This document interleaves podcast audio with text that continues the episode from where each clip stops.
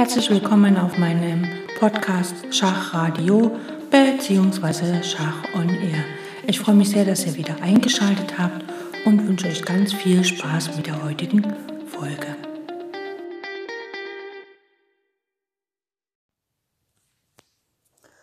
Heute werden wir uns mit ganz speziellen Freibauern beschäftigen, nämlich mit verbundenen, gedeckten oder gar entfernten. Und wir werden auch schauen, wie der König als Plombeur fungieren kann. Natürlich auch, wenn wir Reisevorbereitung ansprechen.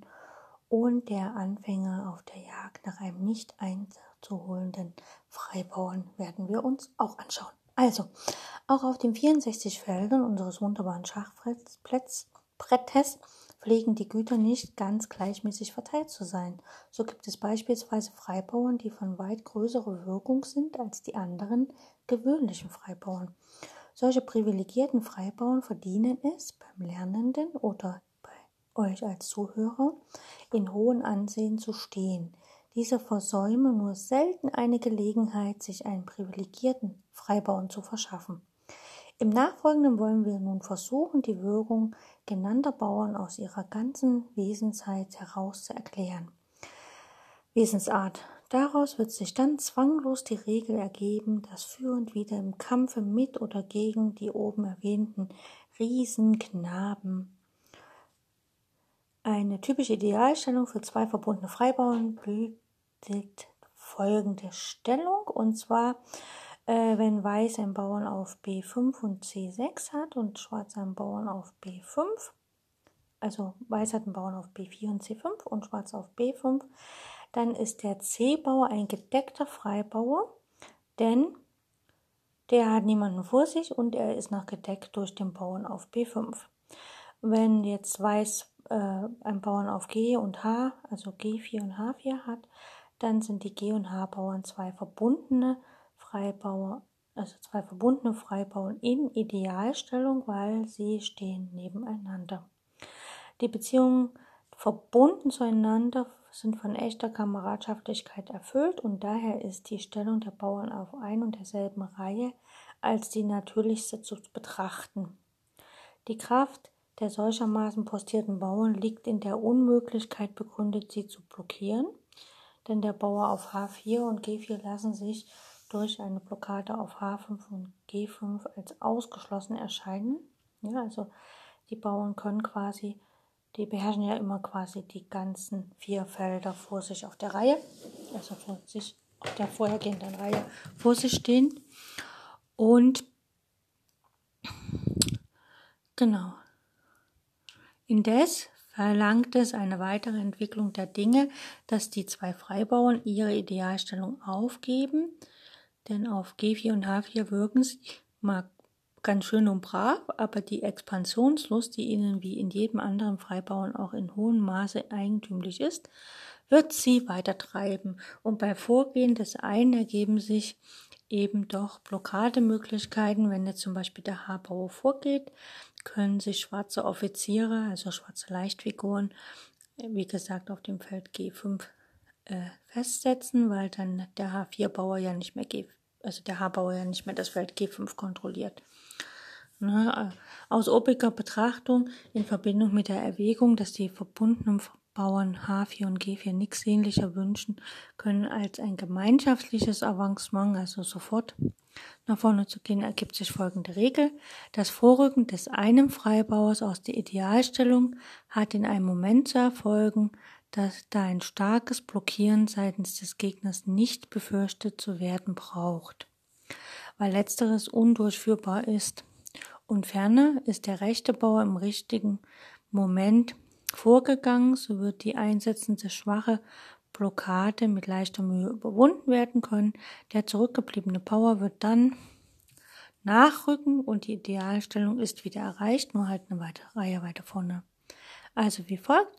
Siehe in dem Diagramm, im richtigen Moment zieht der rechte Bauer, also sagen wir mal G4, G5, was dem Gegner eine Blockademöglichkeit auf H5 gewährt. Aber der blockierende Stein, der offenbar schlecht sekundiert ist, also, also eine schwache Blockade, wird verjagt und der Zug H5 macht die Stellung wieder um zur Idealstellung. Als wichtiges Hilfsmittel dient hierbei das Hineinschlüpfen des weißen Königs in die beim Vorrücken entstehenden Brechen. Also äh, schauen wir uns gleich eine Stellung an. Wir haben, wir haben eine Stellung. Moment.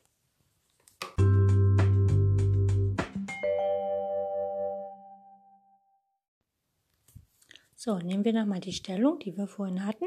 Wir haben äh, den G- und H-Bauern. Ne?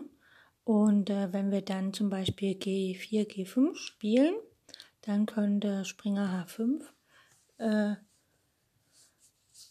ähm, sein und dann schlüpft aber der bereitstehende weiße König nach G4. Der Springer müsste quasi wieder wegziehen und dann können wir quasi mit dem Bauern weitergehen. Und dieses Manöver äh, nennen wir auch das Plombieren der Bauern. Demnach braucht man, brauchte mein König nie zu befürchten, dass er arbeitslos werden könnte. Er bewirft schlimmsten Fall um die Stelle als Zahnarzt und irgendwo auf dem Lande plombiert er dann die Bauern. So, wir haben jetzt hier noch eine weitere äh, Diagrammstellung und zwar aus einem Clubkampf in Stockholm aus dem Jahre 1921. Der weiße König steht auf dem Feld C5, ein weißer Läufer auf E5 und Weiß hat vier Bauern, einen auf A5, B5 und F4 und H4. Schwarz hat seinen König auf A7, ein Läufer auf E2, auch also weißfeldrigen Läufer und alle beiden, alle drei Bauern äh, von Schwarz sind auf Weiß, nämlich auf F5, G6 und H7. Ja, so. Und hier äh, zog Weiß B6 mit Schach und gestattete hierzu hierdurch die absolute Blockade König B7, denn König B7 hindert äh, B7 ist ein weißes Feld, da kann der schwarze Läufer, der schwarzfeldrige Läufer von Weiß nichts mehr dran ausrichten und die Bauern können nicht vorkommen, weil der schwarzfeldrige, äh, der weißfeldrige schwarze Läufer das natürlich verhindert. Ja? Also Weiß zog hier B6 und gestattete hierdurch die absolute Blockade König B7. Absolut, weil König B7 nach der Lage der Dinge nie vertrieben werden kann. Es folgte dann zwar noch König D6 und der König wanderte bis nach G7, labte sich an dem Bauern H7 in diesem Moment geschah aber dann Läufer H5 und die Mahlzeit am Königsflügel erwies sich als vollendet. Reumütig wanderte nun seine Majestät, also die Weisen, wieder nach den anderen Flügeln hin, aber auch dort war nichts mehr zu holen, denn der nun frei gewordene Läufer H5 machte das Brett unsicher. Den Anziehenden hat die gerechte Strafe erteilt für sein gegen die Regeln vorgestoßenes Vorgehen. Ne? Also da konnte dann Weiß gegen diese Festung nichts mehr anrichten. Richtig wäre gewesen, wenn Weiß hier A6 gespielt hätte.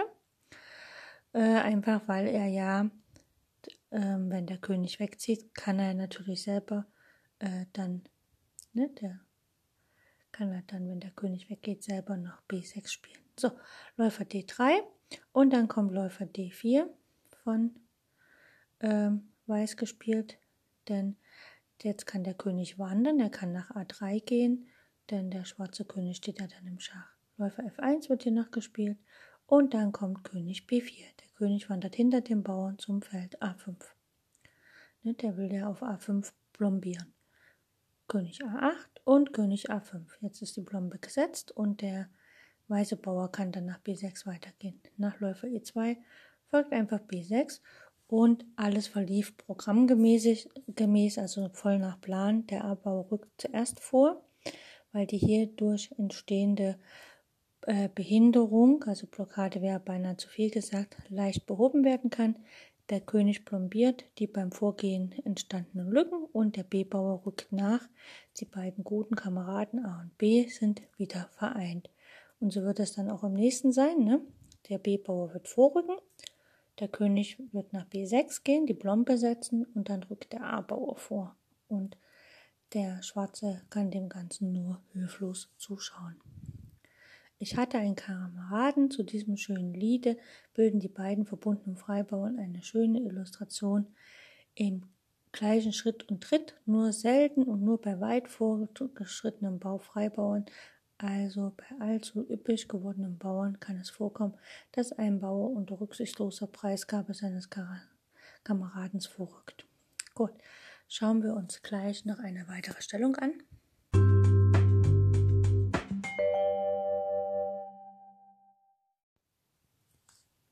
So, schauen wir uns folgende Stellung an. Weißer König D3, Turm H8 und Bauern A5, B5, B4, C4 und E3.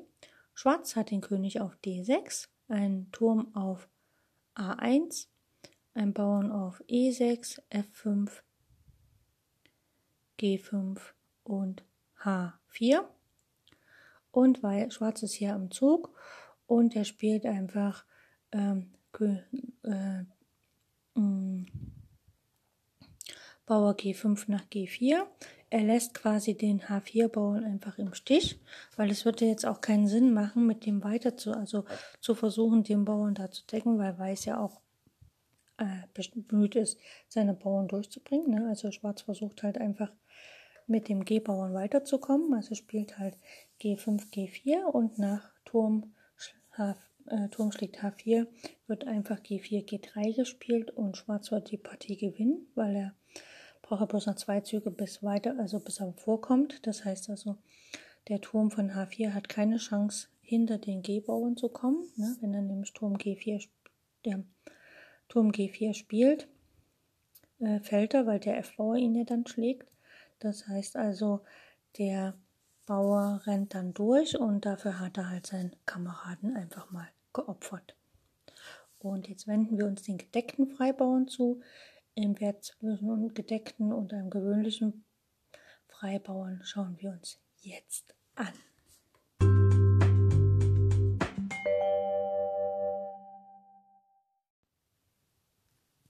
So, wir haben folgendes Endspiel auf dem Brett. Weißer König auf B3 und die Bauern auf A3, C3, F5 und G4. Schwarz hat den König auf F6, einen Bauern auf A5, B5, C6 und sowie nach einem Bauern auf dem Feld G5. So, gedeckter Freibauer ist hier in diesem Fall der Bauer auf F5, weil der hat keinen Bauern mehr vor sich und er ist gedeckt von seinem Hintermann oder von seinem Unterstützer auf dem Feld G4. Schwarz hat dieses jetzt zwar am Königsflügel, äh, am Damenflügel, ne, also der B- und C-Bauer ähm, wobei ja von all diesen Bauern ist ja noch gar keiner so richtig der Freibauer, außer der B5. Aber er ist auch noch kein Freibauer, weil von der Seite noch weiße Bauern eingreifen können. Gut, Weiß eröffnet das Feuer gegen die schwarze Bauernmajorität. Er macht quasi einen Minoritätsangriff mit A4. Ähm, ja, Weiß antwortet, äh, Schwarz antwortet König E5, aber der König kann nicht weiter unterstützen und Schwarz schlägt auf B5. Äh, Weiß schlägt A, schlägt B5. Falsch wäre hier C4, weil dann einfach mit B4 äh, schwarzen gedeckten Freibauern hätte und dann sozusagen der Weiße hier überhaupt nicht mehr weiterkommt, weil er einfach immer wieder an diesen B4 Bauern gebunden ist. Also muss er nach A4, König E5, Einfach auf B5 erstmal schlagen. Schwarz schlägt zurück mit so und dann spielt Weiß C4. Ähm, jetzt wird es Schwarz nichts nützen, wenn er einfach äh, B4 spielt, da die weißen Bauern zur Dame ging. Ne? Denn dann äh, spielt Weiß einfach ähm, C5 und dann dieses Quadrat, was die beiden haben, was der C5 und der F5-Bauer bilden. Das sitzt auf der Grundreihe. Ne? Also wenn man quasi diagonal vom C5-Bauern über C5, D6, F7, G8 bis zur G-Linie geht, wo der wo, äh, bis zur F-Linie geht, wo der F-Bauer steht. Dieses Quadrat ist ein 4x4 Quadrat und das sitzt halt auf der Grundreihe. In dem Moment, wo es auf der Grundreihe sitzt, äh, können die beiden Bauern gegen den König alleine gewinnen, ohne dass sich überhaupt jemand bemühen muss. Und der weiße König wird gar nicht gebraucht, denn der kann ja dann in aller Ruhe auf die schwarzen Bauern da aufpassen. Einer der Weißen kommt durch und das Endspiel wäre dann gewonnen. Demzufolge muss Schwarz hier auf C4 schlagen.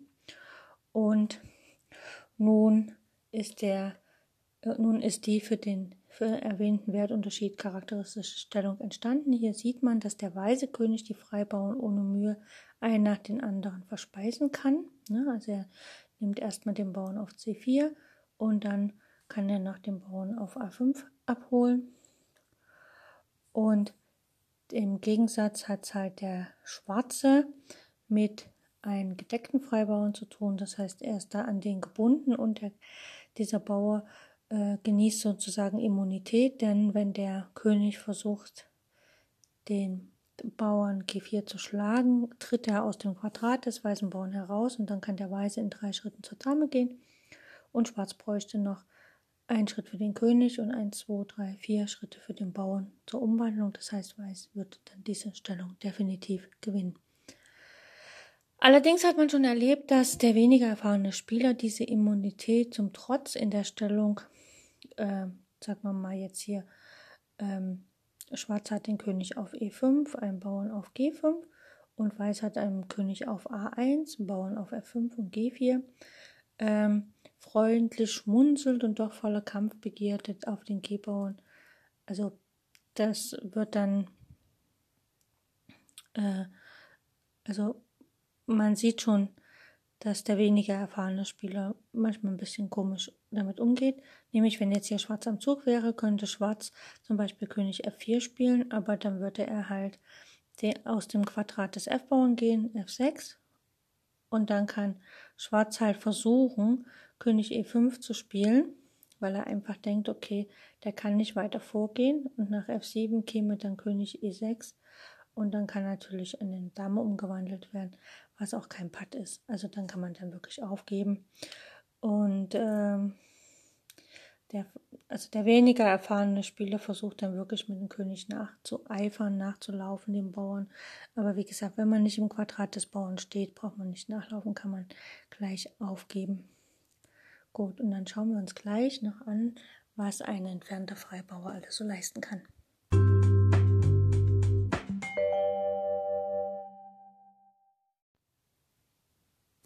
Schauen wir uns folgende Stellung an. Der weiße König steht auf dem Feld G4, ein Bauer auf D4 und ein Bauer auf H4, sowie der schwarze König steht auf G6, ein Bauer auf D5 und F6. So, Weiß ist hier am Zug und äh, wir sehen hier, ähm, Weiß hat einen Freibauern auf der H-Linie und Schwarz auf der F-Linie und man sagt zu dem Bauern auf der H-Linie, das ist ein entfernter Freibauer, weil der ist weiter weg als der F-Bauer vom hauptsächlichen Spielgeschehen, nämlich die beiden blockierten Bauern im Zentrum.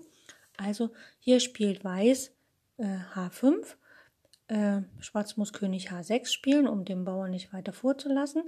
Weiß spielt König F5, der schwarze König muss auf H5 schlagen und Weiß schlägt auf F6. Und nun ist der schwarze König quasi entfernt, also abgelenkt von dem Hauptgeschehenen äh, mit dem Bauern auf der D-Linie und Weiß ist näher ran. Also Weiß hat nach einem Schritt, kann den schwarzen Bauern erobern und den weißen Bauern zur Dame geleiten und der Weiße und der Schwarze steht halt einfach zu weit weg, kommt dann nicht mehr ran. Also der entfernte Freibauer, was ja hier der H-Bauer war, ist demnach ein Trumpf und voller ablenkender Kraft, muss aber, wie jeder andere Trumpf, auch schon geschont werden, also nicht so zeitig ausgespielt werden, denn so lautet die Regel. Der ablenkende Bauertausch war ja nur der Auftakt zur nachfolgenden Königsreise, nämlich dass dann der König tatsächlich dann den äh, Bauernvorstoß hinbekommen kann. Wir haben ja noch eine andere Stellung zum Thema entfernten Freibauern, nämlich der weiße König steht auf dem Feld E4. Es gibt einen Bauern auf A4, C4 und H2. Schwarz hat einen König auf D6, einen Bauern auf A5, einen Bauern auf E5 sowie einen Bauern auf G7. So, hier hat Weiß einen Bauern auf der H-Linie, der sehr weit weg vom Spiel geschehen ist, ist allerdings kein Freibauern wegen dem auf G7 und er hat hier noch den Bauern auf der C-Linie. So, jetzt wäre es, ähm, Weiß hat quasi einen entfernteren Freibauern C4, der sofortige Vormarsch von dem C-Bauern wäre allerdings ein Fehler, denn nach C5 Schach, König C5, König schlägt E5, wäre die Reise nach G7 zeitraubend und der Reisekollege H2 zu, zu langsam. Also deswegen muss man erst hier auf der H-Linie den Bauern sehr weit nach vorne bringen Denn wir bedenken, der schwarze König braucht ja von C5 nur noch zwei Schritte, um den A-Bauern zu erlangen, einen Schritt zurück und der A-Bauer ist in vier Schritten durch. Das wollen wir nicht. Deswegen wollen wir erstmal, dass unser H-Bauer näher an der Umwandlung ist als nachher der A-Bauer von Schwarz im Falle. Da geht irgendwas schief. Also erstmal H4 und ähm, Schwarz wird jetzt natürlich nicht G5 spielen. Schwarz wird aber auch nicht mit seinem König zur Seite gehen, weil dann folgt sofort C5. Also Schwarz ist so ein bisschen in Zugzwang, deswegen spielt er G6. Und dieses Entgegenkommen haben wir dem Zugzwang-Instrument zu verdanken, das man insbesondere im Falle entfernter Freibauern fleißig anzuwenden hat. Und jetzt kommt unser Zug. Jetzt haben wir mit unserem äh, Doppelschritt sind wir quasi nur noch vier Schritte bis zum Bauernumwandlung äh, ähm, brauchen wir dann hin nur noch. Und jetzt werden wir mal zählen, wenn der schwarze König nicht da wäre, äh, bräuchten wir mit unserem König quasi drei Züge, um die Bauern alle zu rauben und nochmal vier Züge bis zur Umwandlung, also sieben Züge insgesamt. Wenn der schwarze König auf C5 steht, braucht er eins, zwei, drei Züge, um des Bauerns sich zu entledigen und der schwarze Bauer braucht auch nochmal ähm, vier Züge, also Schwarz braucht auch sieben Züge, aber wir sind ja auch am Zug. Ne? Also äh, wenn Schwarz auf C5 geht, dann sind wir am Zug und können sozusagen könnte das ganz knapp werden. Und da schauen wir mal, wir spielen einfach C5. König schlägt C5, König schlägt E5, König B4, das ist der erste, und Schwarz kommt einen Zug zu spät, das hat man nämlich schon ausgezählt, König F6, König schlägt A4, König schlägt G6. Und jetzt muss Schwarz erst zur Seite gehen ne, ein Zug und dann hat er noch vier Züge und wir können aber schon losmarschieren, nämlich wir können, also wir haben König G6 gespielt, König B3, ne, Schwarz ist halt rausgegangen. Wichtig ist, wir stehen nicht auf der langen Diagonale, wo Schach folgt, wenn Schwarz einzieht, ne, aber wir können einfach H, A5 spielen, A4, H6 und Weiß zieht zuerst da, also das äh, konnten wir quasi durch das Ausziehen machen, denn wenn dann Schwarz Genau, wir ziehen halt ein und wir ziehen ja auf der langen Diagonale ein, haben eine Dame quasi und dann kann Schwarz eigentlich nicht mehr ähm, ähm, einziehen, denn dann schlagen wir die Dame und dann muss Schwarz quasi den König ziehen und wir können Dame A1 spielen und letztlich dann den Bauern gewinnen, weil wir mit unserem König wieder zurückkommen. Also Regel. Die geplante Königsreise soll bereits vor erfolgten Ablenkungs- Opfer, also Tausch, sorgfältig vorbereitet erscheinen. Man bediene sich womöglich des Zugzwangs. Die Reisekollegen vorstoßen. Das heißt also, man sollte so weit wie möglich mit den gedeckten, äh, mit dem entfernten Freibauen schon nach vorne kommen, um einfach Tempi zu gewinnen. Die Reisehindernisse, die gegnerischen Bauern am Reiseflügel vorlocken, all das vorgesehen, all das vor geschehenem Ablenkungszuge. Man vergleicht dazu Übrigens ein Beispiele, die dann später folgen. Ne? Also, gut. Das waren also jetzt ähm, all die Themen rum und die Bauern.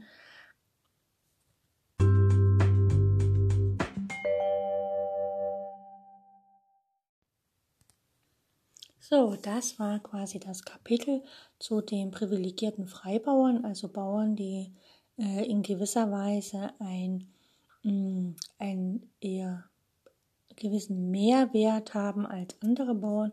Es ging um die zwei verbundenen Bauern, also die Bauern, die quasi nebeneinander stehen. Wenn sie direkt nebeneinander auf einer Reihe stehen, haben sie die meiste Kraft, weil sie sind von vorne nicht angreifbar. Wenn sie aber nach vorne rücken, entsteht quasi eine Lücke, wo der Gegner sozusagen ein Blockadefeld besetzen kann. Es lohnt sich immer wieder, den eigenen König als Plombeur zu benutzen, quasi in ähm, ja, also eigentlich an den frei gewordenen Platz zu gehen, wo der vorhergehende Bauer in Bestposition stand, um so die Blockadefigur anzugreifen und zu befragen, weil dann kann der zweite Bauer wieder neben seinen ersten Bauern gehen. Dann gab es sozusagen das Phänomen der gedeckten Freibauer und das ist ein Bauer, der einfach im Freibauer ist, der von einem anderen Bauern gedeckt wird und dieser Freibauer wartet halt wirklich so lange in seiner gedeckten Position, bis der Vormarsch sicher ist und er tatsächlich auch effektiv nach vorne gehen kann. Also einen gedeckten Freibau nach vorne zu setzen, lohnt sich nicht wirklich. Das sieht man auch viel bei Anfängern, dass sie denken, oh, ich habe einen gedeckten Freibauern, der ist jetzt stark, aber in dem Moment, wo er die Deckung verlässt, ist er ja kein gedeckter Freibauer mehr, sondern ist bloß noch ein Freibau. Und äh, dann gibt es den entfernten Freibauer, also ein Bauer, der sehr weit weg vom Spielgeschehen ist, der die Kraft hat, den gegnerischen König abzulenken im Bauernendspiel. Diese Ablenkung sollte man natürlich erst spielen, wenn man äh, weiß, dass sich das lohnt. Und da lohnt sich vorher immer diese Abzählmethode anzuwenden, um zu gucken, lohnt sich das jetzt schon oder muss ich an anderer Stelle erstmal meine Bauern weiter vorrücken, um das dann effektiv einsetzen zu können, dieses Mittel der Ablenkung. Das soll es für heute gewesen sein. Ich hoffe, es hat euch Spaß gemacht. Ähm, ich freue mich auf die nächsten Sendungen. Schaltet einfach wieder ein und ja, ihr könnt mir an verschiedenen Stellen Feedback geben, sei es auf Facebook oder sogar auf Leeches, dem Account Schach on Air, einfach mal schreiben. Jo, bis demnächst wieder und euch allen eine gute Zeit. Bleibt gesund und fleißig Schach spielen mit dem Erfolg, den ihr euch selber wünscht.